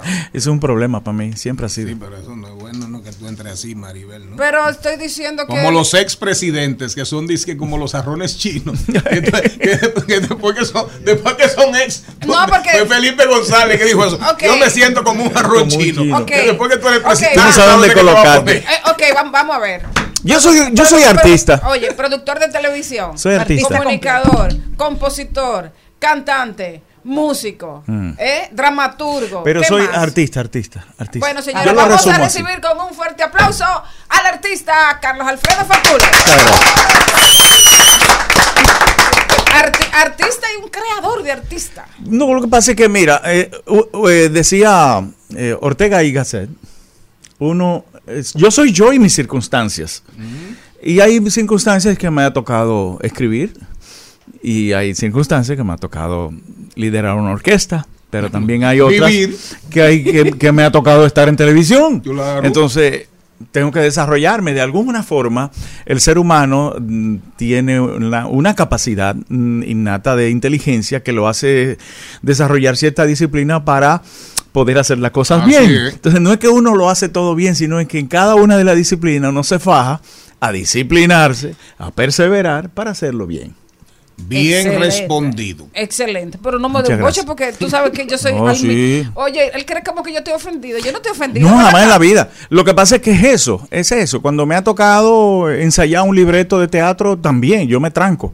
Y hay veces dicen, ay, pero yo no lo veo cantando. No, es que está trabajando una película o está trabajando un, un- una- un- un libro. O sea, yo, y es así. Este tiempo fuera del país, eh, ocho años, eh, me ha tocado ser escritor. Estás de vuelta ya, te quedas aquí. Eh, tengo, Casi, re- casi. tengo dos residencias. tengo una casa allá y tengo eh, y acabo de armar un apartamento aquí, alquilado. Excelente. No, porque busca- hay que buscar esos chelitos ahora para pagar. Eh, bueno, sí, este, es, es mucho, pero pero aparece, aparece de que, desde que anuncié que iba a estar más tiempo acá en el país y empezaron a, a llamarme para shows, eh, para entretenciones y, y demás. Y, eh, también trabajo de televisión, pero ¿Y cómo fue eso de vivir fuera del país, Carlos Alfredo? Yo llegué, llegué a un momento en que me tenía que ir, me tenía que ir am, a desarrollar lo que yo entendía que en ese momento había que trabajar, que es el carácter del ser humano. Y, y había una oportunidad, producir teatro musical en Estados Unidos, y eso hice. Me dediqué a trabajar teatro musical, hice cinco películas y dos, dos obras de teatro mías. Una fue La Pasión de Cristo, y tuvo mucho éxito allá. Y luego Perseguidos por la Sociedad y las Leyes, que es otra obra de teatro que presenté off Broadway en el Symphony Space. Y también tuvo mucho éxito, la presentamos casi por un año y pico. Y luego nos trasladamos a Miami. Y en Miami está más cerca que aquí- de aquí, se- está, está en la esquina. Y aquí estamos. Seguimos. Y, de- y de- y dentro de, de- de todo eso, eh, tu regreso al país y ya te preparas para encontrarte en vivo con el público. Sí, claro. El próximo jueves, mejor dicho, el jueves que viene, estaré en Chao. O sea, este jueves. Chao Teatro, en el Chao Teatro de Raeldo. Estaré presentando un Oye, oye, esta, esta palabrita me encanta. Un manojo de canciones. Y además, este, un compendio de mis rutinas, eh, tanto de, Ah, sí, porque se de me humor olvidó- y, se me olvidó el humor y también. humor político. No, eso no se recuerda eh, a aquellos locutores de radio. Claro, Claro. sí. Un manojo de canciones. Un, millón de recuerdos. Sí, un manojo de canciones. Un millón de recuerdos. Entonces la gente va a través de las emblemáticas, como por ejemplo, Voy tras de ti. Voy, voy tras de ti, que se llama eh, Por si tú quieres volver. ¿Cómo que que de- dice esa? Pero- Ese Si quieres dice, bueno, el estribillo. Lo Sí, que más te sí, gusta. sí, sí. Voy tras de ti para allanar los accidentes de tu piel. Y como un loco avanzaré más fuerte, más fuerte, más fuerte. No hasta extraña. romper en tu piel. No Entonces, extraña que le guste a ella. la gente va por otro, van por. Ay, que me cante, sigue llamándome, señores. La gente compra una. Un poquito de eso, un poquito. La gente compra una boleta por una canción. nada más que Claro, te- claro. Bueno, pues entonces sigue amándote, amándote, que sigue amándote. Creo que la tienen por ahí el muchacho. Sí, sí. Y otros van por el merengue con ópera, lo que eso- quieren ay, más ay, espectacularidad. señor, pero eso, eso, eso, eso en los 80 fue una cosa, un acabose, lo- el merengue con Sí. ópera. Bueno, Y al pero- lado, Cuando justo al llegó- lado. Cuando se llegó a Montepla- pero sola- de, lo- de los pocos dominicanos Bueno, el primero. que podían hacer eso. Porque aparte de todo lo que tú dices, Qué voz. Carlos Alfredo es un cantante, Gracias. un intérprete. Mira quién llegó ahí. Ay, pero Es di- un merengue pero con ópera. Y, y se, se parece a mí. Oh, pero mira. Ay, pero mira. Vino berenjena. Darían, cuidado, Darían. Eh, Darían, mira, Darían. Danilo le dio like a esa Yo quiero vestimenta. hacer una pregunta. Sí, adelante. Adelante, sí. Hace, No se ponga celosa, ¿eh? Pero ¿y cómo yo No, voy no, a poner celosa con Angie? No se deje provocar. Pero jamás. Yo soy una mujer segura de sí misma. Ay, porque bueno. entre una mujer tan bella, eso. bueno, ella es una mujer espectacular. No, pero por si acaso. Eh, hace unos meses hubo una controversia difícil en los medios de comunicación por una declaración que dio la señora Tania Báez. Y a mí me pareció eh, muy caballero, muy caballeroso de tu parte la respuesta que diste. Ahora actualmente vemos que parejas eh, se dicen tal vez cosas que fuera de tono en las redes sociales y, y yo abogo siempre por el pro de la familia. Entonces me Claro. gustaría, porque al final no estamos juntos, pero sí estuvimos juntos y tenemos Claro. una historia y más cuando se tienen niñas o niños. ¿Cuál es tu opinión al respecto de lo que está pasando a nivel general? Tú sabes que las redes sociales han venido para justificar aún más el derecho que tenemos todos de la libre expresión. Y redes sociales le han quitado, am, le, han mejorado el trabajo a muchos periodistas, pero también le han dado la oportunidad a mucha gente con mucha inquietud a poder expresarse como si fueran periodistas. La caquicracia le dicen. Entonces, ah, en ese sentido mercadológico de las redes sociales, muchas personas han entendido que el, el expresarse abiertamente con lo que antes no se podía por cuestiones éticas y morales genera eh, atracción. Likes. Entonces, por eso tú Mor- ves que muchas producciones de, de musicales ahora le meten mala palabra porque eso estaba prohibido.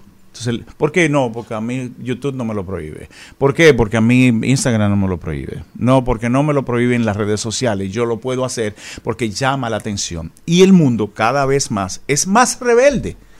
Pero viene desde tiempos, eh, vamos a decirle, inmemoriales. Inmemoriales. O sea, la rebeldía forma parte del ser humano, es, somos de naturaleza rebelde. Y cuando a un rebelde tú le dices, puedes expresarte, mira tú, fuácata, fuácata, fuácata. Y además de eso, por eso yo me pueden pagar por yo ser expresivo en demasía, con malas palabras y, y sacando los trapitos al sol. Todos tenemos también una adentro, un chismoso o una chismosa Ah, ama- y un plebe. Y un plebe también. Oh. Entonces, eso. Yo me sé más mala palabra que el carajo. Entonces, eso mercadológicamente funciona, Celinés. ¿Es así? Funciona.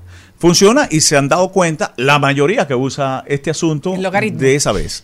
De esa vez, de, en, esa, en ese tono. Es, mí- co- e- es correctísimo lo que tú dices. Eso es así. De hecho, ya hay estudios muy serios y de filósofos muy vigentes sobre el tema de la democracia establecida por las redes sociales, esa nueva democracia, que ya no es representativa, ya es de autorrepresentación. Si el que no está... Yo me escojo, yo me elijo, yo me voto, yo me cancelo, yo me promuevo, yo me subo, yo me bajo, en fin. Eh, listo. La Exacto. caquicracia. Eh, Carlos Alfredo, eh, dices tú en 10 cosas, eso, eso está chulo lo que él escribió, Ujú. 10 cosas random para conocerlo mejor. Random. No me gusta el pepino. No, no lo pasas. ¿Quién? El olor. Elimino toda la comida que tenga olor a pepino. No me gusta el molondrón ni la gente babosa. Por- oh, ya, ya- Ah, ya lo dijiste. Ya, listo. Mi debilidad es el pan y el pan, pan, pan. Exacto. Me encanta- Me encanta bailar pegado. Ay, sí. ¿A quién no? No hay una cosa más chévere que tener Ay, una, ay, una, ay. una cadencia compartida. Wow, odio la impuntualidad. Ay, sí. El café dura poco en mi casa. Ujú. Débil con un chivo guisado Mm. o asado, donde sea. A donde sea. Me di cuenta que tenía algo de fama hace poco tiempo, porque Eso jamás le di mente. Eso es verdad. Eso es cierto. Apunta por fin. Por eso no sé por qué no se ha vuelto loco. No, pues yo nunca le di en mente a, a- Es que yo he sido tan. Ay Dios, tan natural, mejor dicho. Tú me conoces de Hace hace, antaño, y bueno, y tú, Charlie, que yo, lo mío no era posado, es que yo soy así. yo soy así. Entonces, yo en todos los programas de televisión era como es. Así yo es. iba a la calle y hacía broma, y la gente, Así- en vez de a- así es. molestarse, me daban un beso y me abrazaban. Porque yo, yo- había una empatía, ¿entiendes? sí. Entonces yo siempre he sido así, yo y yo nunca usé eso como para trepar, para Eh, ir. y- el Eh, país- yo aquí. El país que más consume tu música es Colombia. Solo falta una después de esta. Eso está bien, eso es, eso es cierto. Estadísticamente a través de Spotify y de Apple Music me lo dicen las estadísticas toda la semana. Y la, la número 10 es que tienes un show en, en, en En Chao. Chao. Entonces vamos a volver a invitar al público para que te acompañe esta noche. Jueves, el, el jueves a- des- desde las 9 de la noche estará disponible para que usted entre. Ya me han llamado mucha gente y políticos que han ido, que ya han ido a comprar sus boletas y mucha gente que nos sigue eh, han tenido ese, eh, eh, me han dado ese honor de comprar su boleta con tiempo. Maravilloso. Chao.com, ahí encuentras las boletas y puedes llamar por teléfono. Y si te decimos adiós y tú, no, y tú te despides de nosotros cantando un chinchín de un merengue con ópera. De la ópera. Ajá. Ah, hay una parte en Merengue con ópera que, que, que es muy emblemática porque forma parte realmente de una ópera de Verdi, que es el sexteto de Lucia. Igualito que el artista de ahora. y dice, no te vayas tan temprano que el café pronto estará. Margarita fue al colmado, pero Carlos, ¿cómo lo voy a endulzar? Con un peso ni para comprar su prieta a mí me da. Coge un fío al bodeguero, trae mi azúcar o si no, te voy a botar.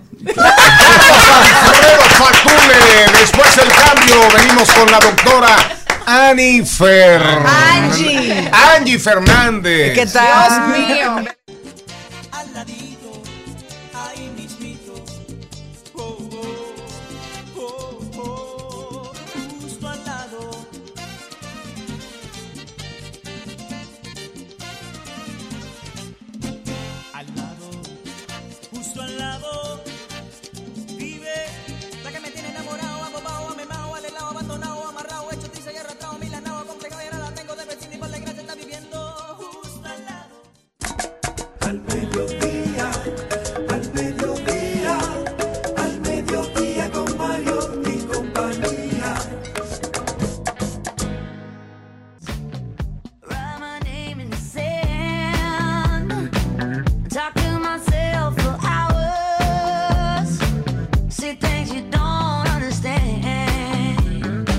Presentamos 2020. 2020. Salud y bienestar. En Al Mediodía. Con Mariotti y compañía.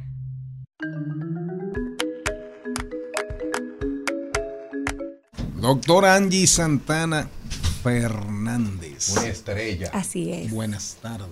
Buenas tardes. A mí me fascina venir aquí porque cuando yo salgo de aquí salgo como con un reforzamiento en mi autoestima y No, pero mire cómo se ve, autoconcepto. cómo se, cómo se le ve Doctora, ese color. Porque yo tú eres bella. animado. Doctor, eres muy bella. Bueno, le diré, doctora, que si algún cronista de Indias, de esos que relataron el genocidio de, lo, de los habitantes primarios, eh, digo primeros de estas tierras, la hubiese visto, hubiese dicho que, que anacaona ni anacaona. Iguaniona, que iguaniona ni iguaniona, que onaney ni onaney. Sí, así es. Muchas Doctora, gracias, muchas gracias. se sonroja, eh, Sí. Daniel. Y yo también. No, no normalicemos la conducta de la violencia. Así ¿Qué es. significa eso? No normalizar la violencia. Eso significa que la violencia no podemos verla como algo, algo normal, sino anormal. Totalmente, es que es algo anormal. El tema con esto es que nosotros en los medios de comunicación y, y en todos los medios así eh, de, conocimiento público, solamente hablamos de la violencia cuando pasan situaciones eh, muy, muy, muy graves y de alguna manera están relacionadas personas que conocemos, ¿no?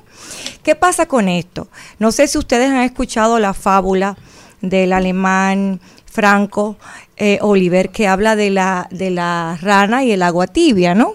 Y yo creo que esto es la manera más clara de poder explicarle a toda una sociedad lo que es la violencia dentro de una relación de pareja y por supuesto dentro de la familia. Nadie dentro de una familia, perdón, eh, entra en un proceso de violencia de un día para otro. Hoy tú y yo no, no- nos amamos y nos besamos y nos tratamos bien y mañana me golpeas con tu palabra, me golpeas con tu indiferencia o me golpeas con tu mano. Doctora, eso quiere decir que en el caso que esté en la palestra pública del mayor y la esposa, para esa muchacha darle toda esa puñalada pasó muchas cosas. Sí, claro que sí, es, es, es muy posible, pero no, cuando te digo claro que sí, no lo digo como un sí de que es justificado. Bien, en ese caso es un excelente ejemplo de que podamos entender que cuando no tomamos eh, la violencia como un fenómeno lamentable, dentro de la pareja, estas cosas pueden pasar. ¿Qué pasó aquí según mi punto de vista y lo que yo pude analizar del caso? Desde el inicio hubo una interacción donde el irrespeto Así es. fue el protagonista. La base. Bien, la base. Ahora, ¿qué es lo más lamentable? Y lo triste, que cuando comienzan a postear toda esta información y tú comienzas a leer la opinión de una sociedad, tú te das cuenta que como sociedad no tenemos la menor idea de lo que es el proceso de violencia dentro de una relación de pareja, donde un grupo de personas la acusa a ella por haber aguantado tantos años de malos tratos y otra, so- y otra parte, pues dice que, que él eh, se merecía lo que, lo que le pasó. Entonces, eso lo que denota es una desinformación del tema enorme. Doctora, una pregunta.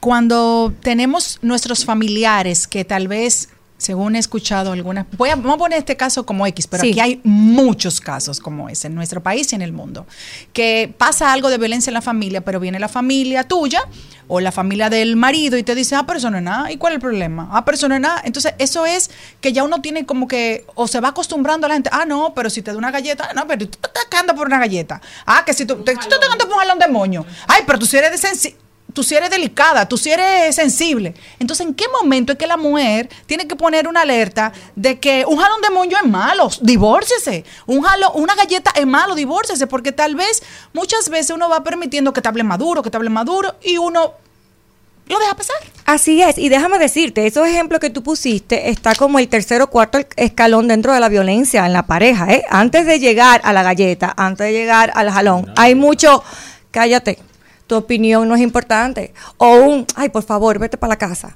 o voy a salir, ¿para dónde tú vas? No a ti no te jodas, importa. no me jodas. O sea, hay, hay, yo les digo que son como micro eh, de- desaprobaciones, ¿verdad? Microviolencia, eh, que no necesariamente tenga que ser por un comportamiento machista.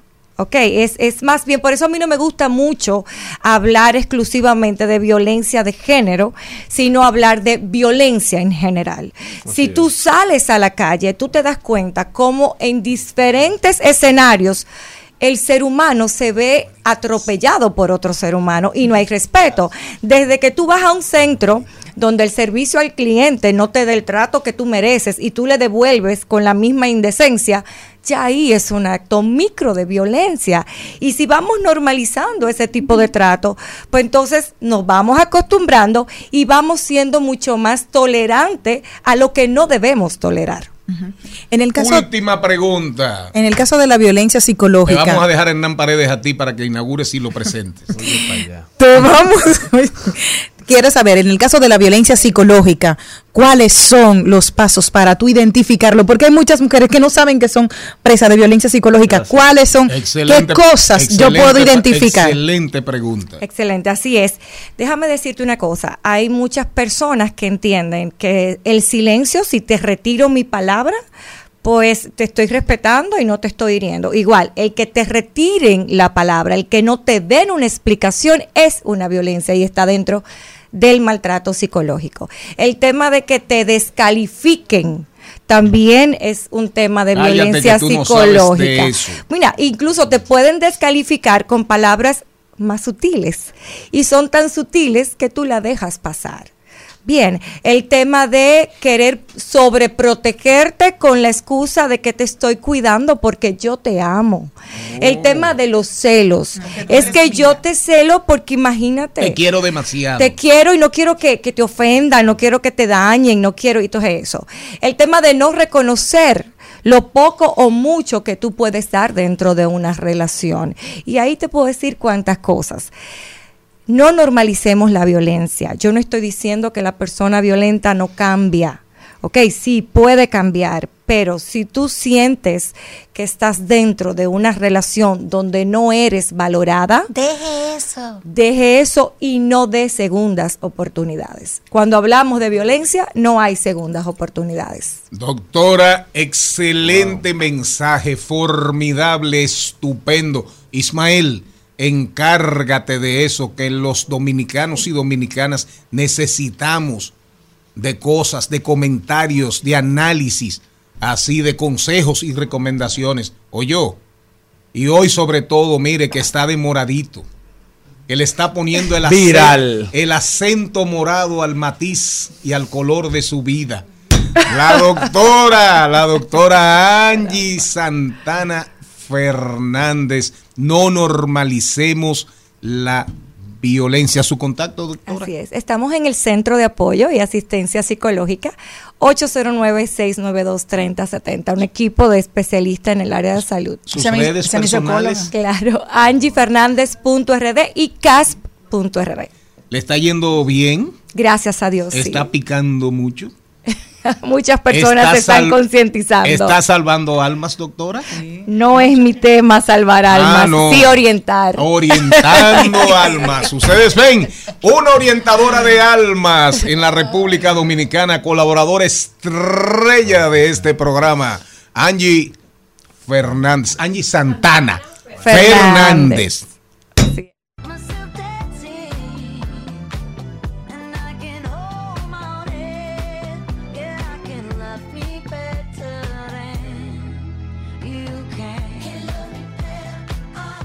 En Al Mediodía, con Mariotti y compañía, estamos doblando calles y enderezando esquinas. Y ahora, doblando calles y enderezando esquinas. Hernán Paredes está con nosotros. Hernán, ¿cómo estás? Muy buenas tardes a todos ustedes. Un placer para mí estar aquí en Al Mediodía Radio.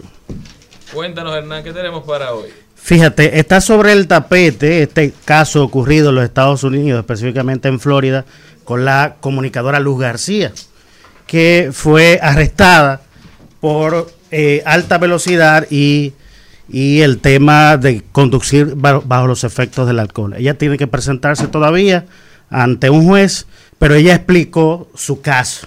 Lo primero es solidarizarnos con Luz García, esta comunicadora, esta tremenda comunicadora. Ella Un explicó. a Luz García, talento de la República Dominicana. Así es. Sí, ella, así es. ella Así explicó es. un accidente. A cualquiera le pasa. ¿eh? Claro, claro. Pero prudente fue ella porque yo no me le paro a un policía. Nos vemos allá. Me meterán preso. Pero allá cuando yo esté con mi muchacho. Fíjense, ella explicó, su hijo tuvo un accidente, estaba cenando con unos amigos, tomándose una copita de vino.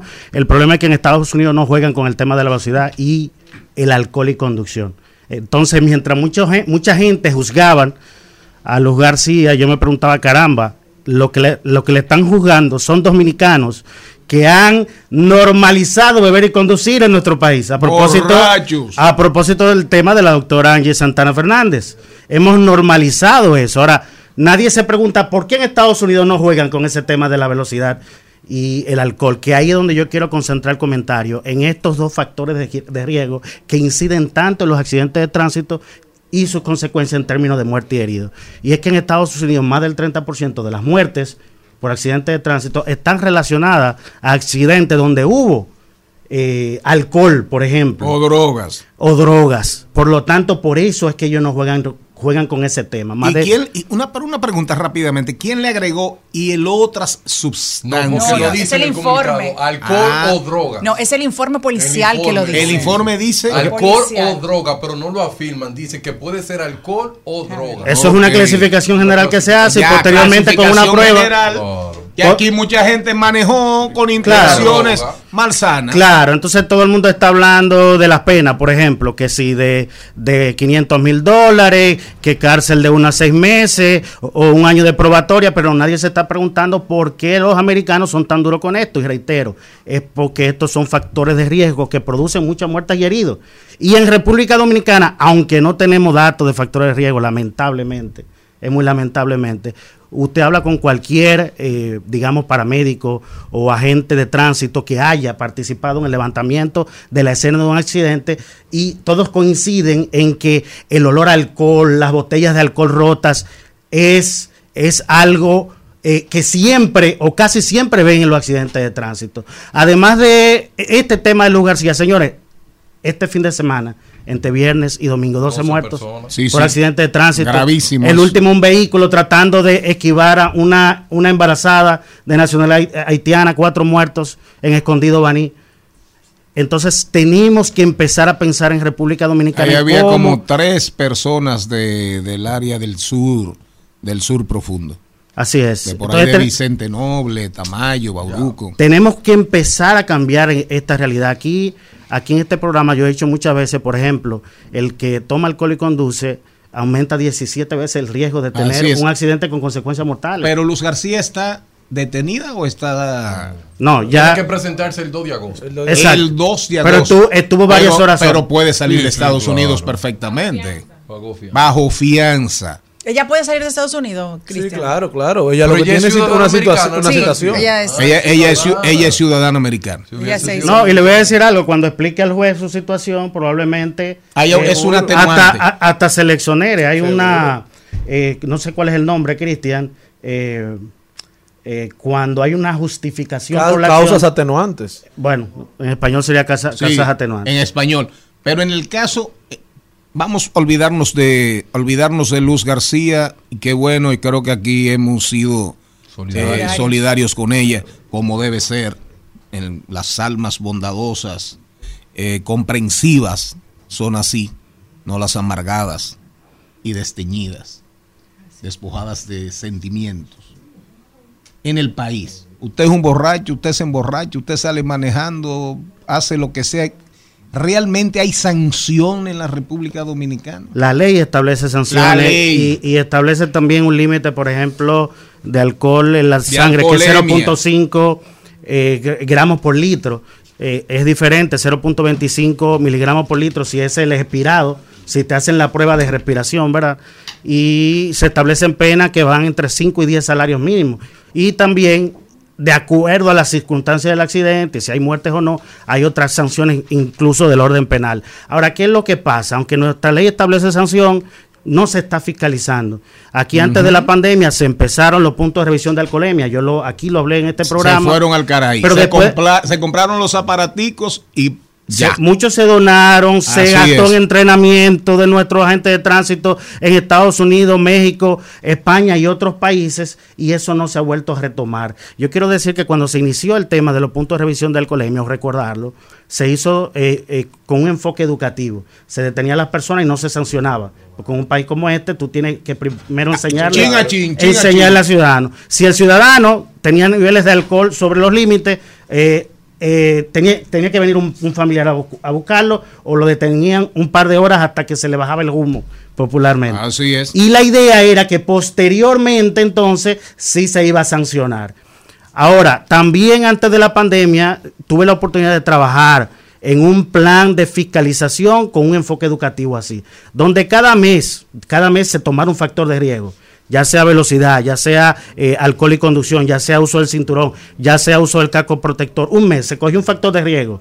Antes de empezar a fiscalizar, se educaba a la población, luego se fiscalizaba y el siguiente mes se tomaba otro factor de riesgo, repitiendo el mismo ciclo y sin soltar el factor de riesgo que en primer lugar o, o anteriormente se escogió. Y todo eso. Y la idea era que se cayó, se cayó. Oiga. Pero la idea era que la fiscalización fuera constante. No puede ser que un día los agentes de tránsito estén fiscalizando por el casco y tres meses no. Así no funciona, porque hemos dicho aquí, una de las cosas más difíciles es cambiar el comportamiento del ser humano y somos verdaderos neandertals en las calles de nuestro país. No digas así, que tú sabes que lo, lo que dicen los geólogos, que en el año 1950 comenzó un nuevo ciclo de la Tierra. Se llama el antropoceno, Antropoceno. que es el peso del hombre, del- de, de la humanidad sobre el planeta. Oye, ¿cómo andamos para que tengamos una idea de lo que significa el hombre en su paso y en su camino hacia la destrucción de la Tierra? Y que probablemente sea la era en donde se extinguen más especies, Así es. incluyendo el propio ser humano. El propio ser humano, el antropoceno. Hay que leer, Hay que leer. Mira, entonces, ¿ustedes sabían que esa ley establece que usted de manera aleatoria puede hacerle pruebas tanto a conductores de vehículos, de motorizados, como peatones? Así es. Así es. peatones también. Claro. Y mire, mire cómo, a- mire cómo usted se ríe. A un bajo de pecho con multa. Pero no Aquí solo se hace un rally del borracho. la inversión que trae el tema del, de la prueba de- del alcohol. A, a Luz García, por ejemplo, que es el caso reciente, le hicieron prueba con lapicero, prueba Ah, de, no, de equilibrio, allá sí. eh, prueba de caminar sobre Cuatro una línea, pruebas. que eso nada cuesta un peso. Esas pruebas de, de ver si sus habilidades estaban en orden. Entonces, aquí tenemos herramientas para todo eso. Sin tener, si el co- es por el costo del alcoholímetro, bueno, pero las otras herramientas pudieron Se ser compraron todas y había de todo, pero como dice el señor Paredes, un día se hace una cosa y al otro día se olvida. Es un tema de consistencia, persistencia y sobre todo de educación, de formación. Hernán Paredes, ¿cómo contactarlo? Nuestro experto en movilidad y transporte. A través de las redes sociales, arroba Hernán Dimitri con B corta al final y estamos de lunes a viernes en los canales 85 de Claro Dominicana y de Win TV Voz Media Network. Señoras y señores, nos vemos mañana, nos oímos mañana. Hasta aquí, Mariotti y compañía. Hasta aquí, Mariotti y compañía. Hasta mañana.